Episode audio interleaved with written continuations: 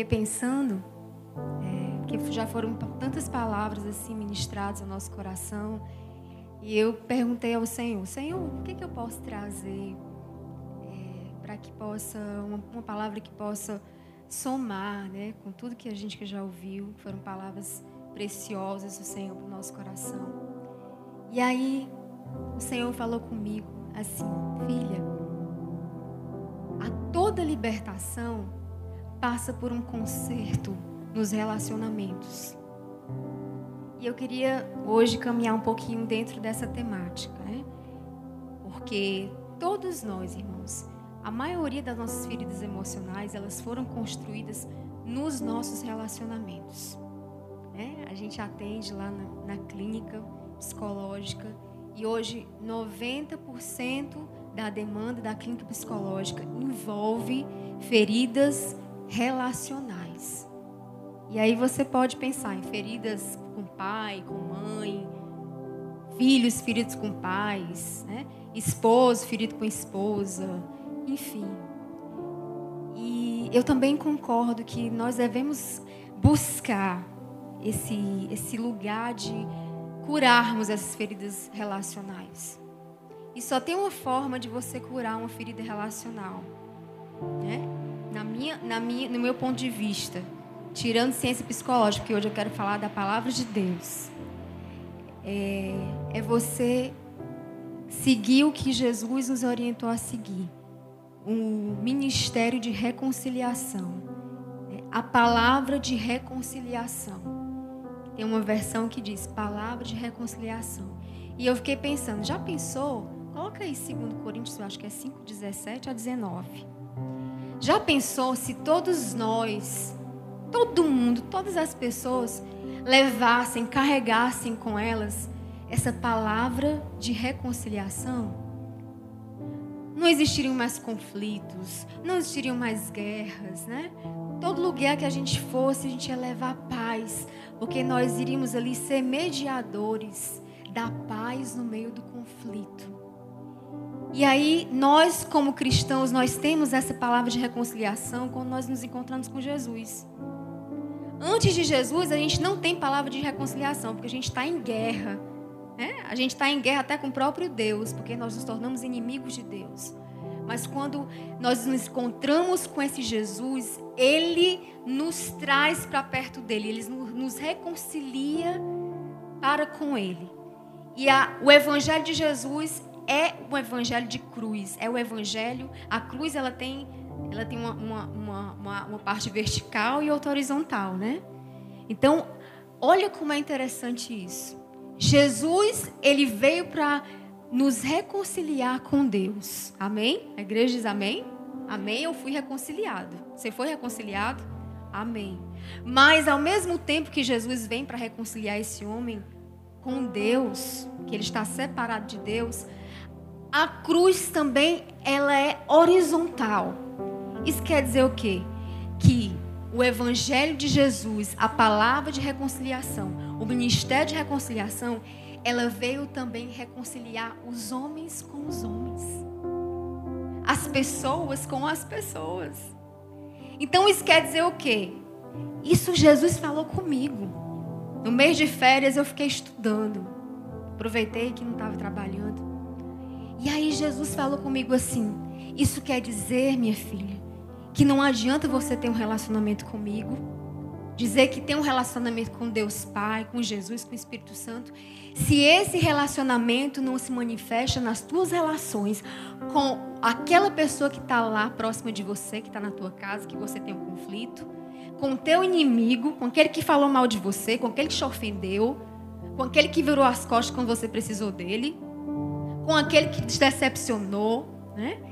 que saiu aí fazendo, faz, falando coisa de você que não era verdade. Aí, igreja, é nessa hora que a gente tem que praticar o ministério de reconciliação.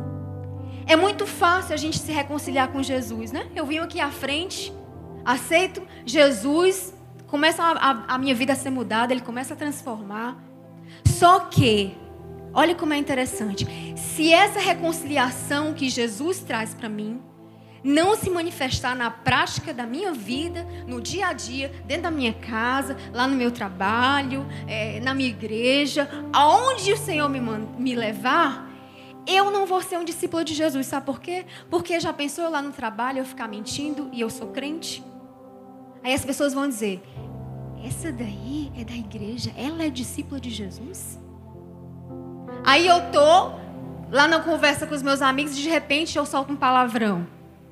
Aí as pessoas, meu Deus, esse daí é da igreja. E fala palavrão? O pessoal da igreja fala palavrão? Então, irmãos, é muito, é muito difícil a gente entrar nesse campo de reconciliação. Sabe por quê? Porque com o pecado nós perdemos essa humildade, sabe? De reconhecer os nossos erros. Com o pecado, aí começaram os conflitos relacionais. Né? Eva e Adão lá foi o primeiro casal que conflitou. Aí Adão começou a colocar a culpa em Eva, foi a mulher que tu me deste. E a gente faz isso hoje todo dia. Nós não assumimos a nossa responsabilidade como crente. A gente erra e a gente vai ficar buscando culpado. Peraí. Ai, eu tô assim, desse jeito, na miséria, porque o meu marido me abandonou. É, eu tenho esse monte de ferida que eu vim tratar aqui na trigo, porque em 1920 alguém me abandonou, me desamparou, me decepcionou, e hoje eu carrego feridas. Porque foi aquela pessoa que me traiu, foi aquela pessoa que falou mal de mim, foi aquela pessoa que me decepcionou. Irmãos, a gente está no caminho errado. Sabe por quê? Porque o ministério de reconciliação, ou a palavra de reconciliação que Jesus traz para mim e para você, sabe o que, que vem carregado dentro dessa palavra de reconciliação? Humilhação. Foi o que Jesus fez. Para ele reconciliar o homem com Deus, ele teve que. Lá em Isaías 53 diz, né? Ele teve que diminuir, né? Ele não não usurpou ser igual a Deus, ele, mas antes assumiu a forma de servo. Sabe o que, que Jesus fez? Ah, a fulana não merece que eu faça, merece que eu faça isso por ela não, mas eu vou descer para alcançá-la. Eu vou me humilhar para que ela possa entender o meu projeto na vida dela. É assim que Deus faz. Alguém pode dizer um amém por isso? É isso que Jesus faz. E aí eu vou entrar no texto porque senão não vai dar tempo. E eu não quero é, ultrapassar o tempo, tá bom? Então vamos lá.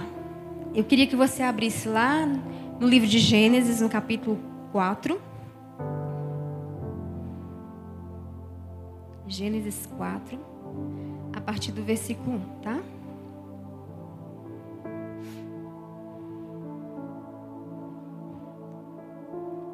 Diz assim a palavra de Deus.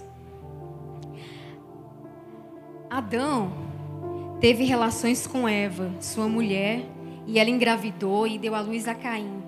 E disse ela: Com auxílio do Senhor eu tive um, um filho homem. E voltou a dar à luz dessa vez a Abel, irmão dele. E Abel tornou-se pastor de ovelhas e Caim agricultor. E passado algum tempo, Caim trouxe do fruto da terra uma oferta ao Senhor.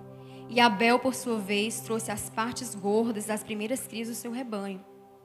E o Senhor aceitou com agrado Abel e a sua oferta, mas não aceitou Caim e a sua oferta.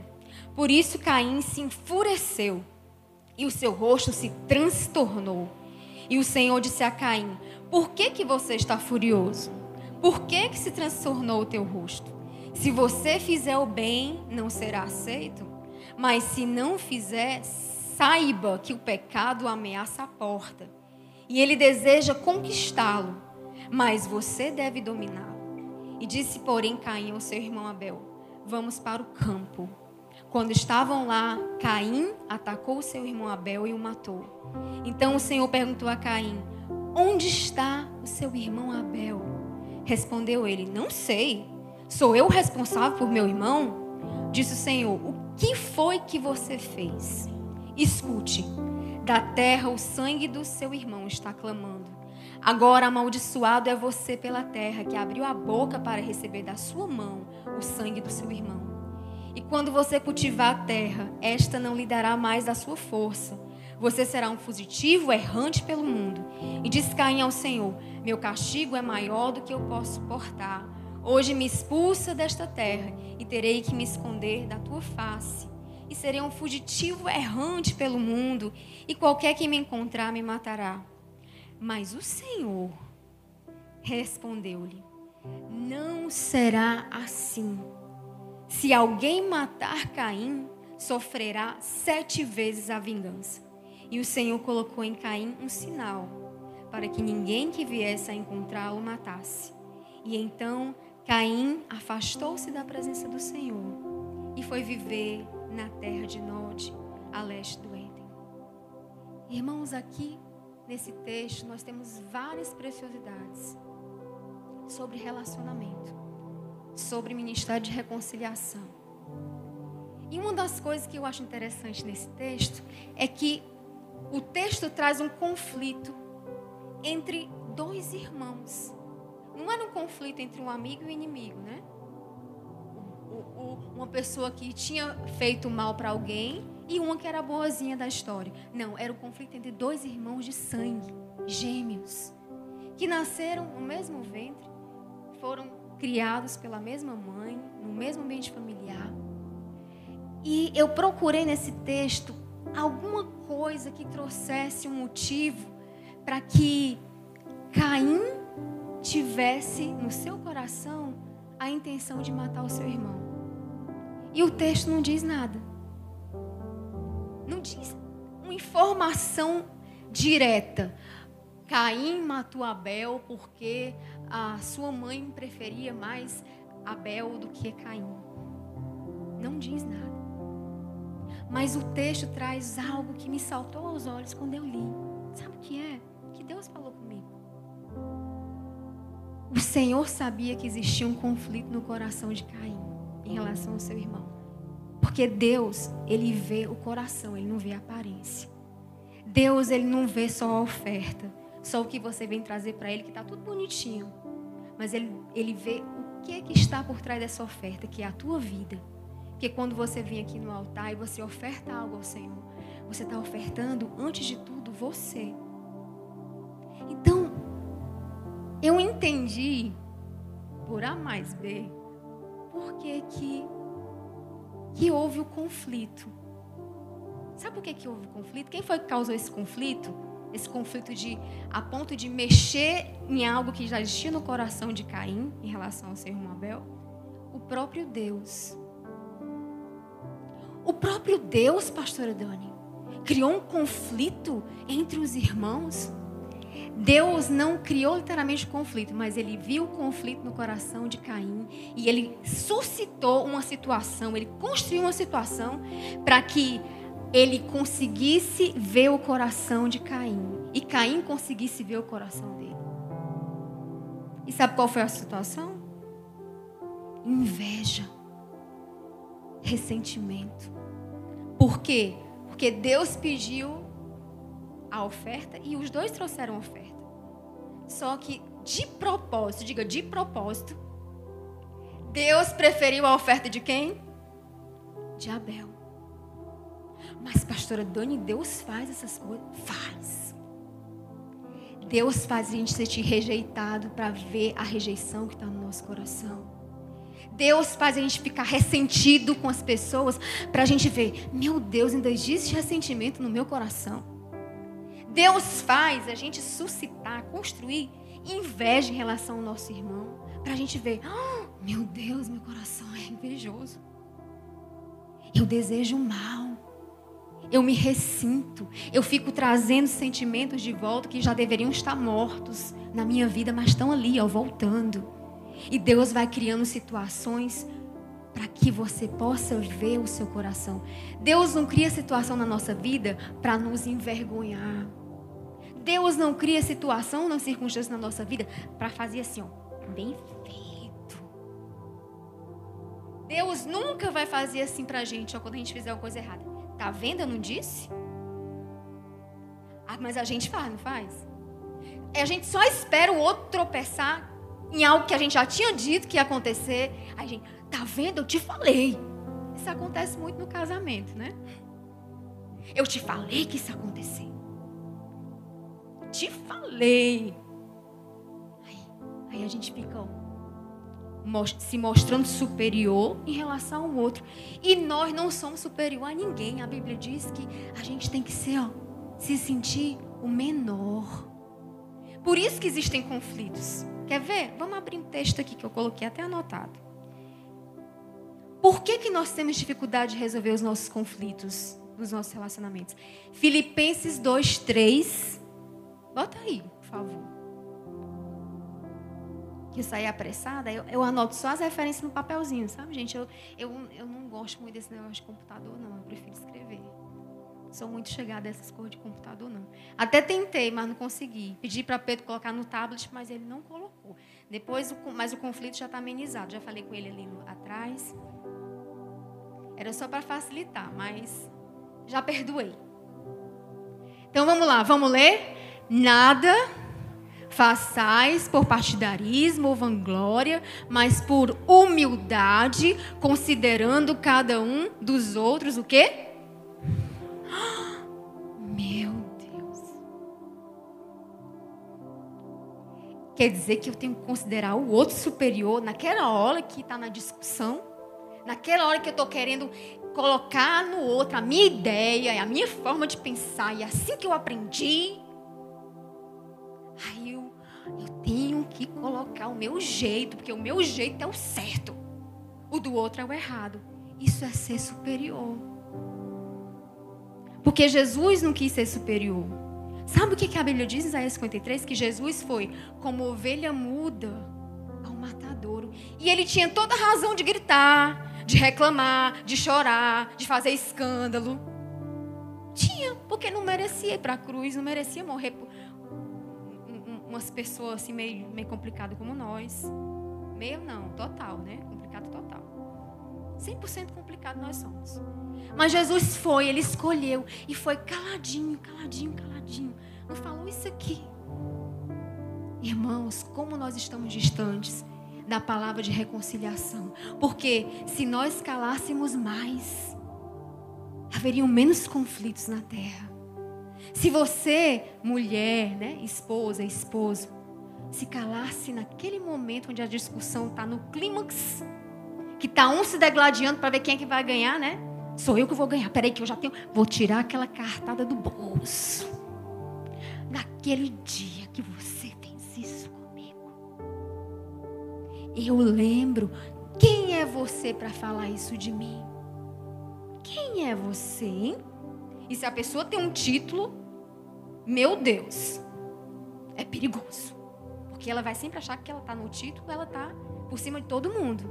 Irmãos, título sem autoridade é igual a zero. Título sem autoridade. A pessoa quer ter título, mas não é exemplo na sua casa. Quer ter título, mas é degladiando os outros, falando mal dos outros.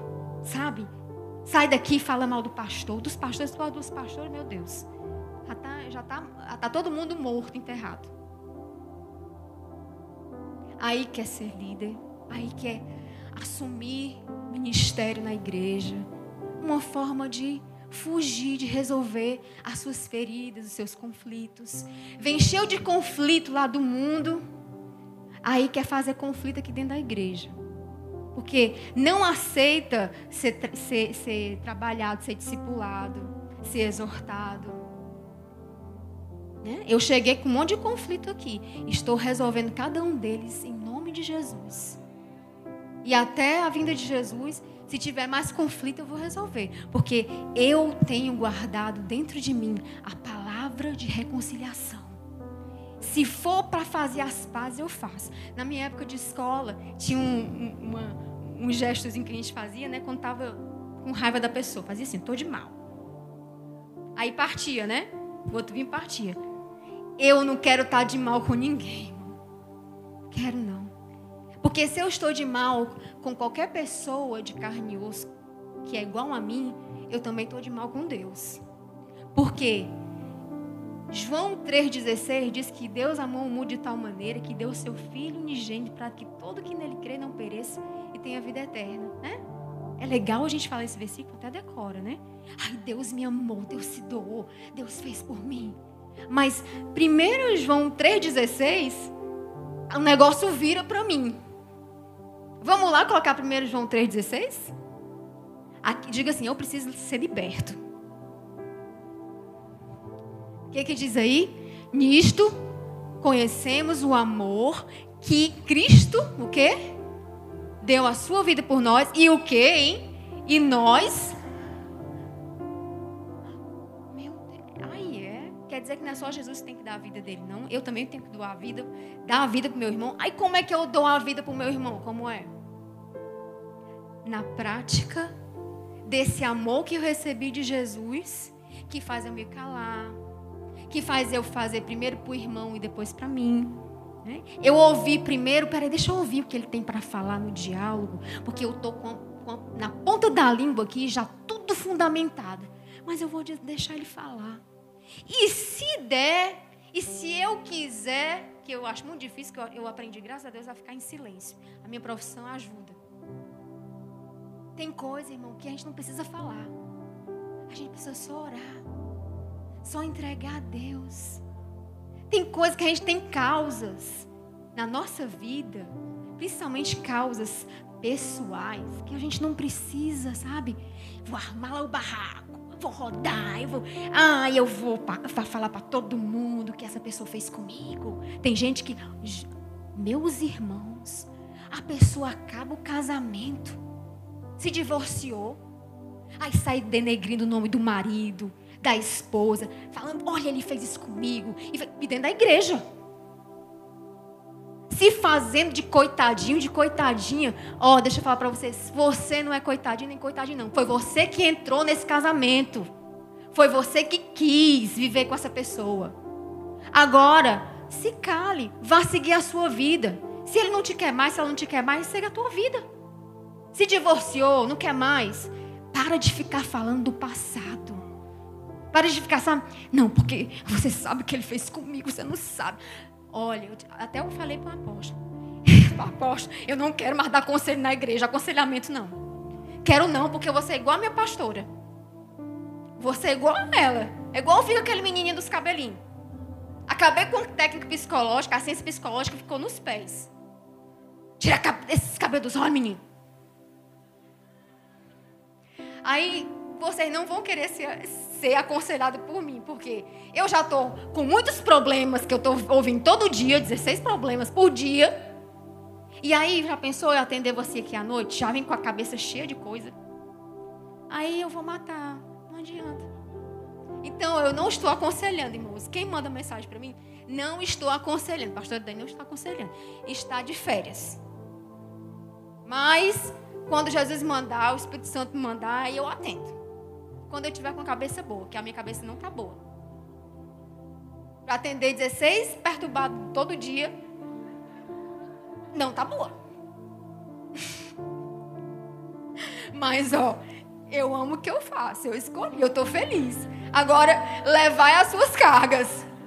Eu estou levando as minhas.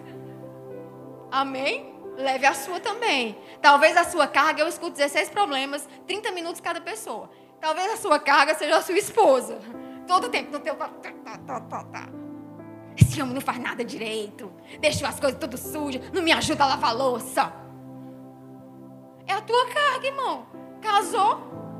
Agora aguenta.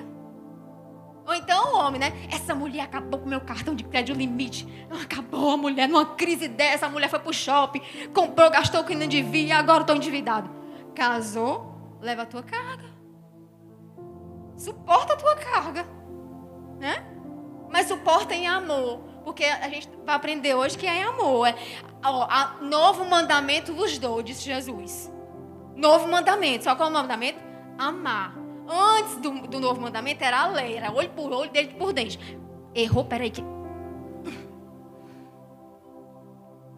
É igual o nosso apóstolo, hora que ele disse que tem vontade de matar. Eu, eu também tenho. Eu também tenho porque é a natureza carnal. Mas Jesus diz: olha, um novo mandamento nos dou, que ameis uns aos outros. Então a gente não pode mais impetrar no outro a lei. É por isso que os conflitos não cessam. Porque a gente fica impetrando na outra lei. Eu vou matar. Espera. Só sou eu é que pensei assim, irmão. Agora eu não estou pensando não, que agora eu estou me convertendo. Hoje eu estou a cada dia entrando naquele lugar que Jesus entrou, sabe?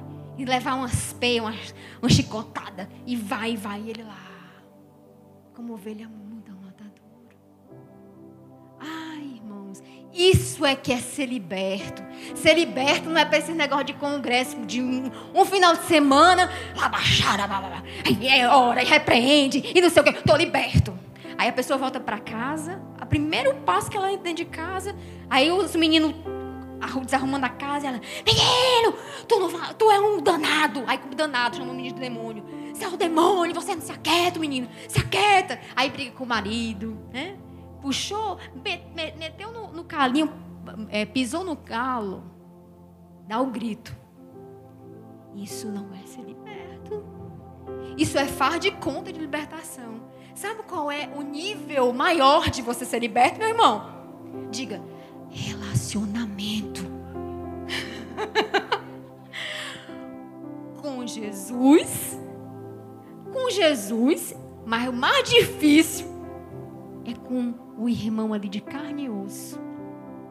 E quanto mais próximo, mais a gente precisa ser liberto. Porque quanto mais próximo, mais eu sou afetado emocionalmente. Quanto mais proximidade, maior é a dor.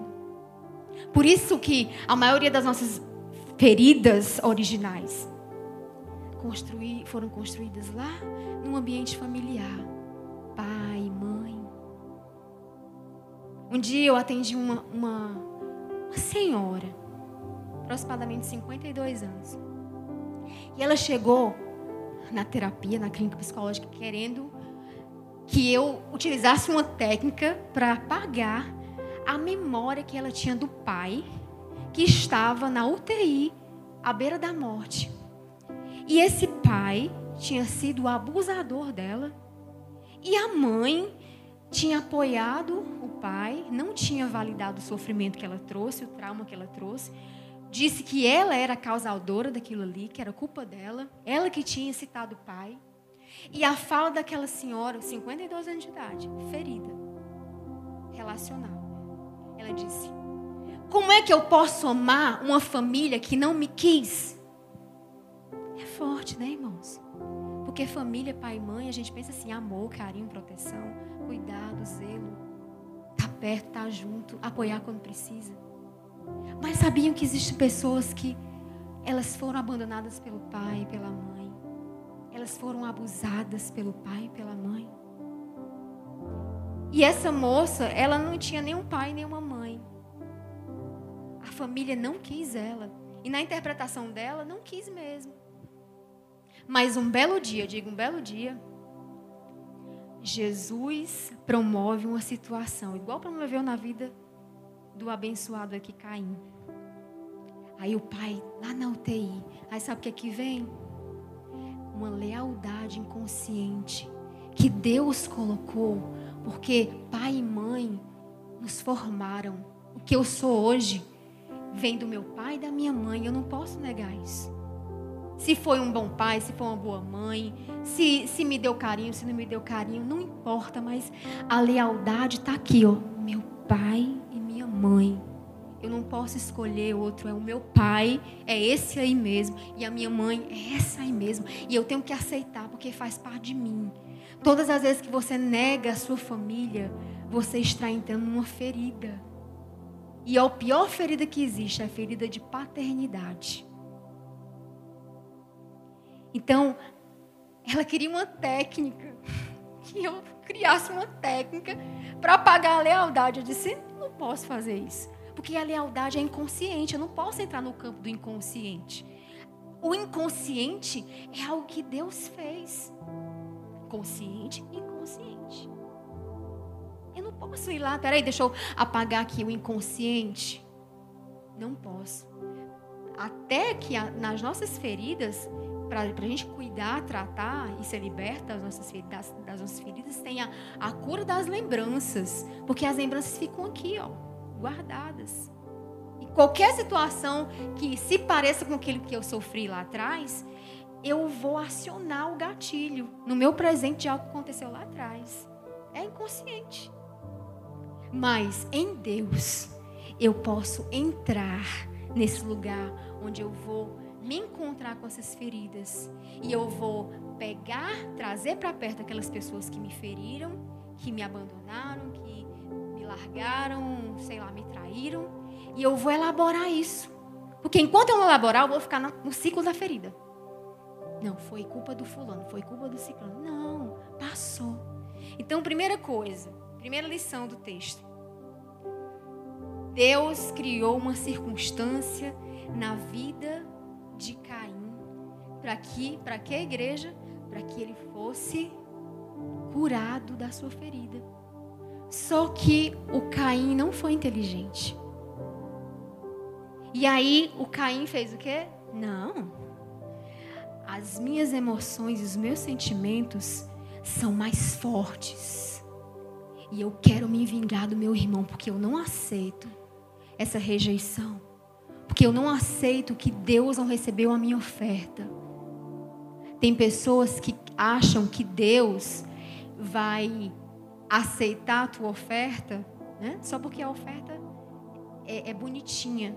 Tem gente que acha que Deus vai aceitar o serviço dela na casa do Senhor só porque ela trabalha direitinho, porque ela faz tudo bonitinho. Mas lá dentro ela carrega ferida carrega ressentimento, carrega, sabe o que? A necessidade de ser visto. Que as pessoas têm que me ver. Irmãos, eu não quero que ninguém me veja, eu quero que o Senhor me veja. Até Instagram, eu estou me saindo desse negócio de Instagram. Porque todo mundo quer se mostrar, quer mostrar o que, que tem, que é seu. Quem está em Deus não precisa mostrar nada para ninguém. Porque Deus já te viu lá no teu secreto. Deus já conheceu o teu coração. Deus sabe qual é a oração que você faz ali com Ele. E nenhum ser humano vai te conhecer como Deus te conhece. Nenhum. Por isso que Deus aqui olhou, não foi para a aparência do, do, do Caim. A aparência era a oferta. Que oferta boa, né? Fruto da terra. Trouxe os primeiros frutos da terra. Mas Deus olhou assim: hum, esse fruto, nesse fruto tem sangue. Nesse fruto tem inveja, nesse fruto tem ressentimento. Nessa oferta, tem irmãozinho que vem para a igreja, acha que a oferta dele, só porque é gorda, vai encobrir os pecados dele. As coisas erradas, os conflitos, as pendências que ele traz lá não sei de onde. Aí ele vem com a oferta dele, ó. Querendo comprar pastor. Querendo comprar as pessoas com dinheiro. Mas escondendo o, sangue. Aí quando ele. Gente que é espiritual, que tem um olhar espiritual, quando ela vê a oferta, ela vê o sangue escorrendo. Vê o sangue. É igual Jesus. Jesus viu o sangue. Deus viu o sangue aqui. O sangue dentro da oferta, aquele sangue. E Deus não recebe oferta de qualquer jeito. Acho que é lá em Malaquias que fala. Deus não recebe oferta defeituosa. Deus recebe a oferta completa. Então não tenta esconder as tuas feridas por trás da tua oferta. Por trás da, sabe, da tua vestimenta, por trás da, do teu dinheiro, da, sabe, da tua conta bancária, do teu título. Não tenta esconder, porque, irmãos, Deus já viu a nossa oferta. Deus já tinha visto a oferta de Caim antes dele levar para entregar no altar. É muito, é muito sério isso quando eu li, porque eu disse, Jesus, não é só eu te dar dinheiro, não é só eu, eu, eu estar tá lá na casa de Deus, limpando o chão, pregando, discipulando, fazendo isso, fazendo aquilo, ativa. Ah, ah, ah. Aí a gente se. Aí, aí eu faço tanta coisa na obra de Deus. Deus está feliz demais comigo. Aí Deus diz assim: hum, hum, oh, oh. Estou sentindo sangue aqui nas minhas narinas. Tem esse cheiro. Tem alguma coisa estranha nesse cheiro. Cuidado com aquilo que você está ofertando a Deus. Eu digo teu serviço. Cuidado com as tuas palavras lá na tua casa. Quando você fala com a tua esposa, quando você fala com teu esposo, quando você fala com seus filhos. Cuidado, porque quando você vir aqui e entra pelas portas dessa igreja, o pastor talvez ele não veja que por trás da tua oferta tem sangue. Mas o nosso Deus, que é o Deus que tudo vê no oculto, no secreto, no escondido, ele está vendo quando tu chega aqui sangrando, aí o rastro de sangue. Outra lição que eu aprendo nesse texto é que aqui eu trouxe o exemplo de José, mas eu vou passar, tá, pastor? Porque senão não vai dar tempo.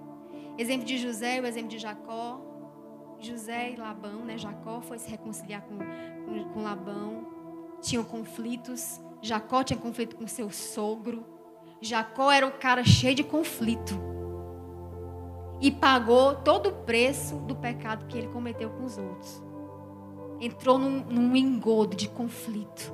Aí teve que ir lá, né? Voltar para se reconciliar, restaurar, se, se, se acertar com o sogro dele, Labão. Lá no Gênesis 31 você vai ver o diálogo de Jacó com Labão. Dizendo: Ei, Labão, cara, tu fez, tu fez o mal comigo. Por que, que tu me enrolou? Por que, que tu não disse logo que eu, que eu tinha que trabalhar 14 anos por Raquel? Ficou me enganando e me deu Lia. Jacó estava guardando no coração dele. Mas tem um dia, diga, tem um dia que Deus promove uma situação.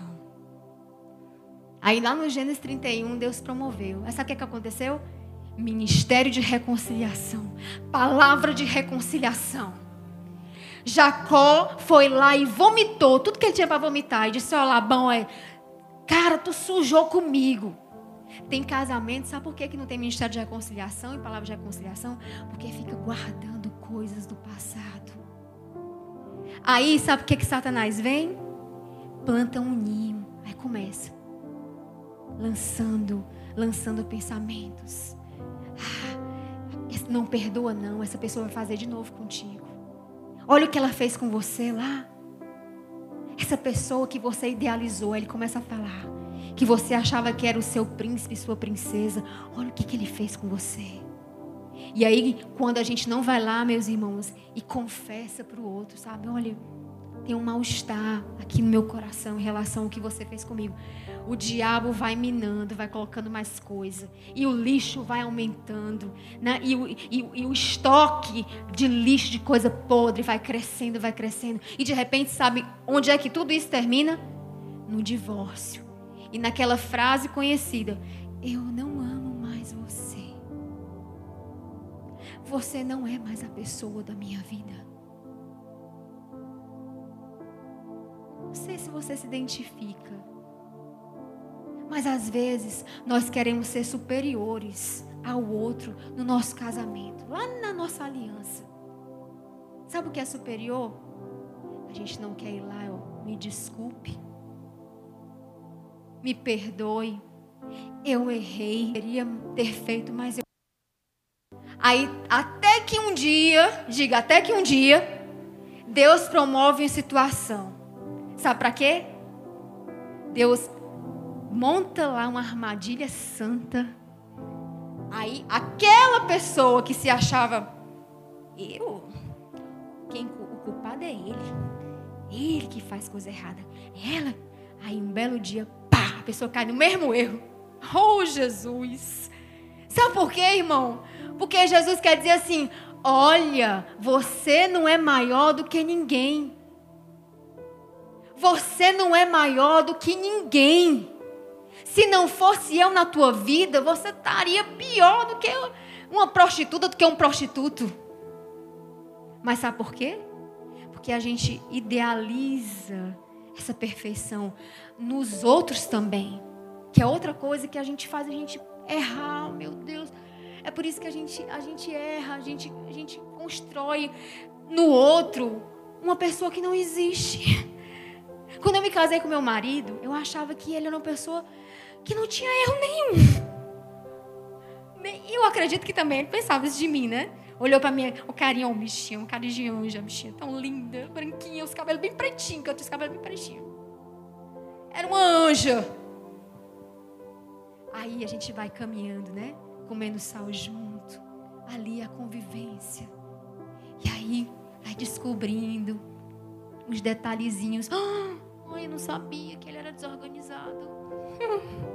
Eu não sabia que ele não gostava de escovar os dentes três vezes ao dia. Eu não sabia que ela não sabia cozinhar, pastor. A mulher não sabe fazer um arroz.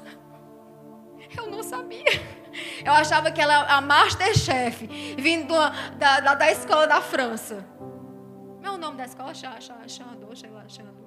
Xandô não, Xandô é negócio de demônio, né, pastor? É uma escola aí de culinária. Me ajudem, gente. Vocês não sabem não, o nome da escola de culinária. Como? Cordon Bleu. Cordon Bleu. Achava que a mulher tinha vindo lá da escola da França. E a mulher não estava fazendo nenhum arroz. Porque idealizou. Aí, Jesus, olha a dica de Jesus, meu pastor. Jesus é lindo. Sabe por que, que Jesus nunca se decepcionava com as pessoas? Porque ele mesmo disse: Eu sei a natureza do ser humano se, se você olhasse para a pessoa com quem você convive, as pessoas no geral, e você olhasse dessa forma, é ser humano. Faz número um, número dois, fica doente. Tem hora que está enjoado, tem hora que está bem, tem hora que está mal, tem hora que está bonito, tem hora que está feio. Tem hora que está com cabelo, tem hora que está sem cabelo. Tem hora que está magro, tem hora que deu para estar gordo. É assim, gente. Mas, ó, Jesus decidiu amar a gente. Aí voltando para Jesus, tem hora que eu tô, eita glória, aleluia, glória a Deus. Tem hora que eu tô, Deus existe? A minha vida aqui, como é que tá? Meu Deus, acho que Deus não me ama não. Deus não me ama não. Aí Deus está lá. Meu filho, meu filho, eu te amo, eu estou aqui, eu estou com você. Você não é ainda aquilo que eu imaginei que você fosse, mas você vai ser. Eu acredito em você. Não adianta, tudo que você fizer não muda o meu amor por você. Um dia eu estava com Deus, estava num lugar ruim, viu, irmão? Uh, pensa lugar ruim. Aí eu disse, Jesus, Jesus não deve estar tá aqui, não. Nesse lugar, não. Tenho certeza que ele não está. Aí, irmãos, de repente, naquele lugar ruim, aí veio aquela coisa no meu coração. Minha filha, eu estou aqui com você. Não me esqueça de mim. Eu te amei primeiro. Eu tenho um lugar melhor do que esse para você. No meio do caos, no meio da escuridão, o amor de Deus foi lá conversar comigo. Foi lá ouvir, ouvir e ver o lugar ruim onde eu estava. Agora, irmãos, nós fazemos isso com as pessoas. Quando as pessoas estão no lugar ruim, tem gente que celebra. Tá vendo? Bem feito. Me deixou para casar com uma mulher feia. Eu era muito mais bonita do que ela. Tá vendo? Ó, depois que separou de mim, tá na pindaíba, tá na miséria. Bem feito. Saiu dessa igreja, foi para outra. Bem feito. Não tá, não tá prosperando, não. Irmãos, Deus é misericordioso. Se não deu certo aqui, pode dar certo acolá. Se não é hoje, pode ser amanhã. E a gente não pode determinar o futuro de ninguém. Só quem determina o futuro é Deus. Porque Deus é assim, ó. Aquele que começou a boa obra é fiel para completá-la. Sabe o que, isso quer dizer? Deus está com a gente no começo, no meio e no fim. As pessoas não. As pessoas elas começam com a gente. Da, do, do meio para o fim, embora, não chegue perto de mim, porque eu sou santo e você é pecador. Nós não fazemos isso, igreja. Diga, eu preciso me libertar.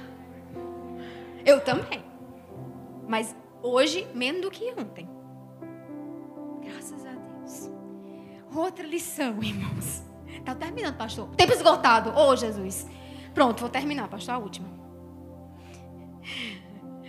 9 24.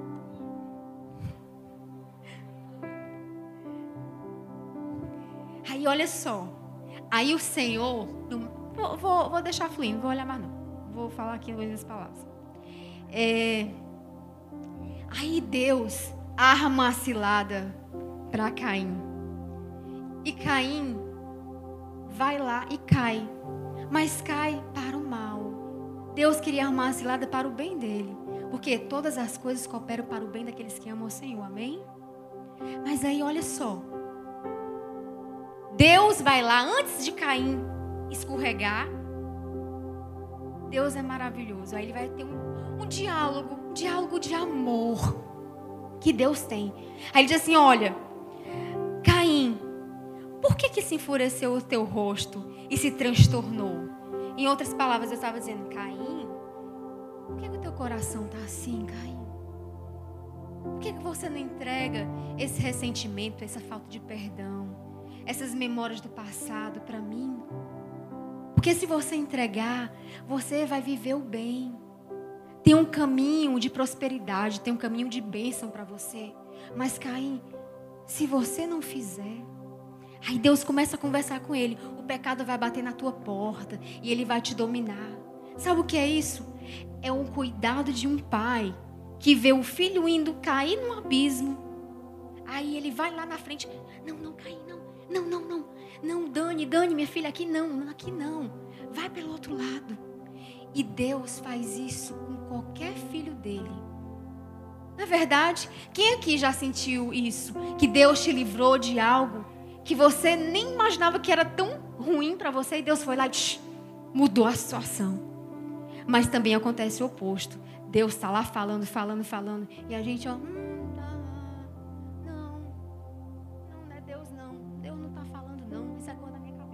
Não é que Deus não esteja falando, é porque o coração estava falando mais alto. É porque o sentimento e a emoção estavam falando mais alto. Aí o que, que acontece? Caim vai lá, olha só. Caim vai lá e ele planeja. Ele planeja consciente, não foi uma coisa de repente. Ele planejou e ele não resolveu um conflito que ele tinha toda a chance de resolver. E ele foi lá e planejou e fez o que, igreja? Matou o irmão. E aí eu quero dizer para você, igreja, quantas vezes nós matamos algo na nossa vida. Porque nós não ouvimos o desabafo de Deus nos orientando, nos mostrando. E a gente vai lá e pá! Puxa vida, morri espiritualmente. Puxa vida, perdi a chance de ter uma vida emocional restaurada, de ter um casamento santo. Perdi de ter uma, uma, uma, escolha certa. Eu fui lá e me precipitei e perdi a bênção de Deus. Então, é isso que Deus quer de nós. Sabe o que é? É que a gente olhe, olhe para a gente. Essa, essa é a autoavaliação.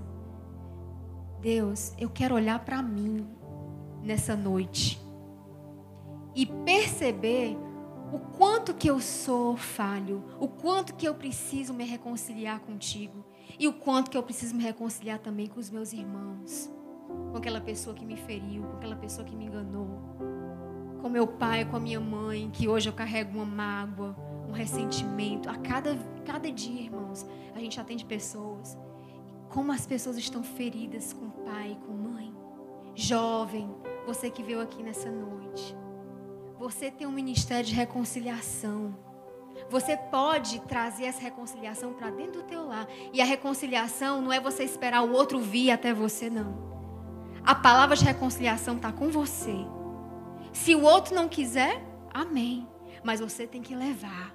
Nem que seja uma vez, duas vezes, três vezes, quatro vezes. Que eu já, quando meu pai estava sem falar comigo, eu fui várias vezes, fiz várias tentativas. Não desisti. E um belo dia, pá, Deus abriu o coração, igual fez aqui com, com Labão e Jacó, né? Deus abriu o coração do Labão. E o Labão fez um acordo com Jacó e disse: Não, vai, é verdade, eu errei com você, mas agora vai em paz. Você fica no seu canto e eu fico no meu. E a gente vai ser feliz, a gente vai se falar. Vamos viver é, é, é, como, como amigos, como irmãos, como sogro, como. Enfim, Todas as rixas que nós temos, irmãos, tem solução.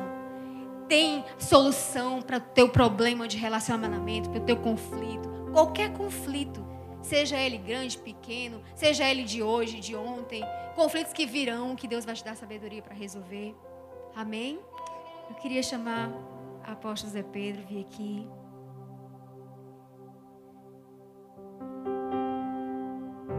Hoje à noite eu quero, sobre a minha vida, viu, pastor? Eu estava lendo o texto de Lucas 22, 61. Semana passada. E nesse texto fala que do olhar que Jesus teve para Pedro quando Jesus estava lá, né, sendo açoitado.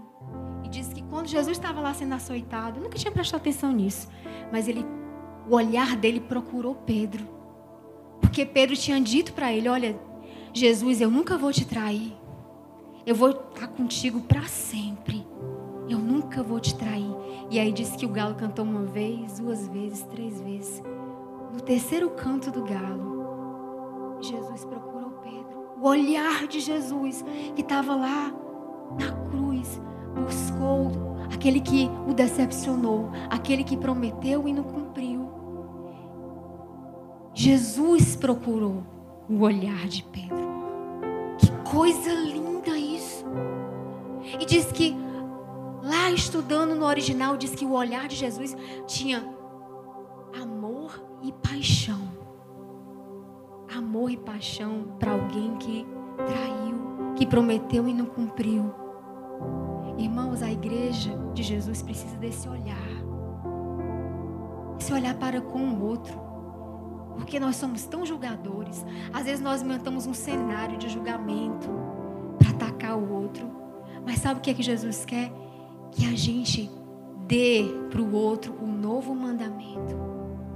Não é a lei, olho por olho, dente por dente, mas é amar a Cristo.